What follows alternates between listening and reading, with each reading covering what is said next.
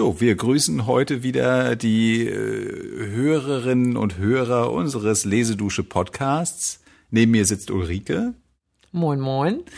Und heute gibt es mal leichte Kost zur Abwechslung. Wir haben uns einen Schlüsselmoment der Literaturgeschichte ausgewählt, in dem ein sehr berühmtes Werk entstand.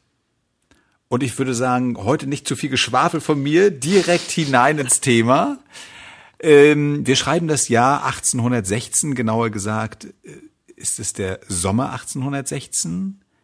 Wir befinden uns in der Schweiz am Genfer See in der Villa Diodati. Es anwesend sind. Anwesend sind fünf junge Leute. Lord Byron, der zu seiner Zeit schon sehr ein Star, könnte man sagen, der Literatur, der britischen Literaturszene.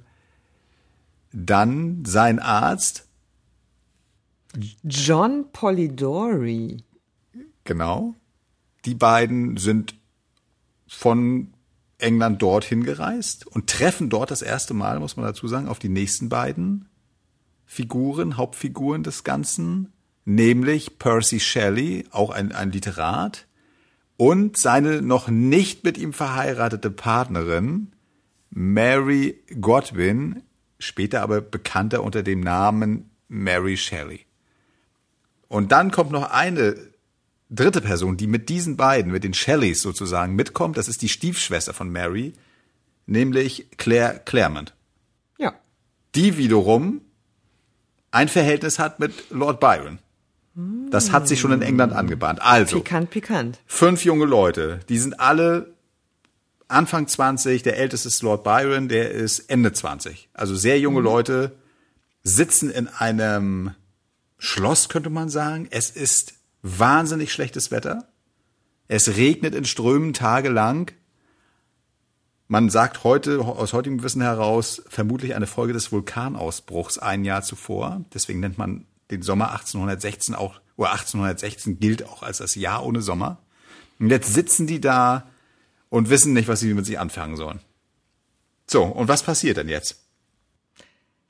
Es gibt zumindest eine kleine Aufzeichnung, die ich mal, also ich war ja nicht dabei, aber lauschen wir mal einer kleinen Aufzeichnung des Leibarztes John Polidori.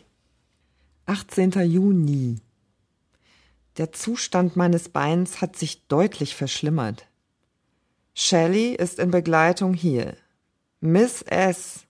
nannte mich ihren jüngeren Bruder.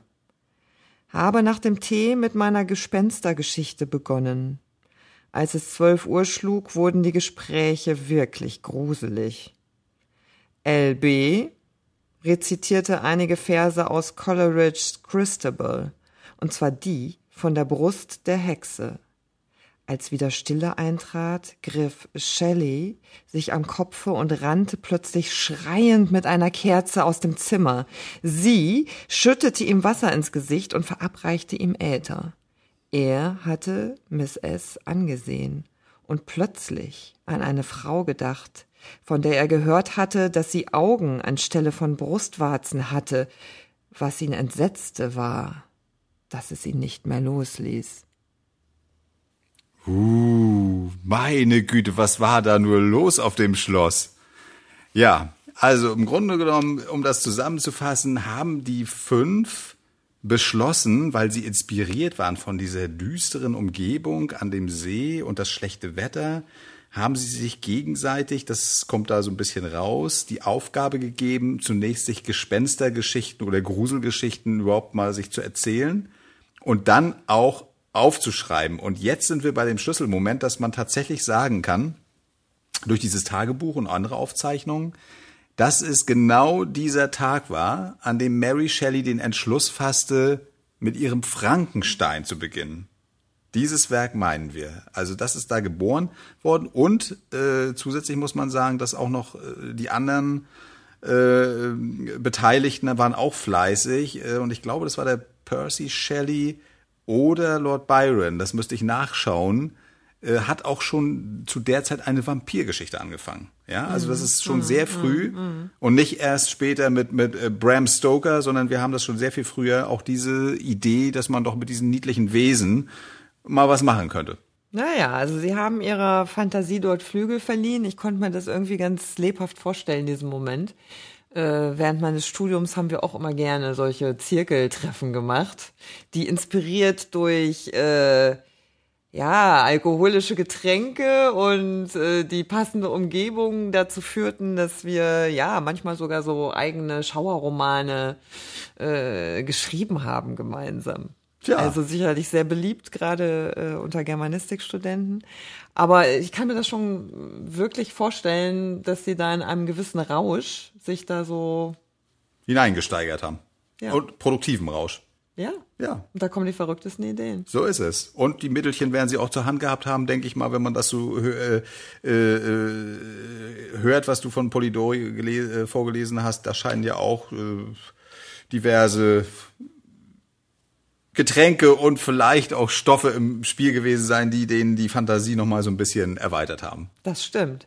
Und wenn ihr mehr hören wollt, also zu dem, also Mary Shelley hat zu, in der Einleitung zu ihrem Frankenschein auch ein wenig darüber geschrieben, wie das zuging äh, mit der Idee in dieser Nacht. Das könnt ihr gerne in der Lesedusche in unserer aktuellen Sendung zu Mary Shelley äh, hören. Ja, Das war's auch schon. Kurz und das war's knackig. auch schon. Zukünftig werden wir euch auch immer mal wieder solche Schlüsselmomente vorstellen und freuen uns, wenn ihr dabei bleibt. Die Wogen trugen ihn davon, immer weiter und weiter, bis er in der Dämmerung verschwand. Gute Reise. Tschüss. Lesedusche. Entdecke die wohltuende Wirkung des Lauschens.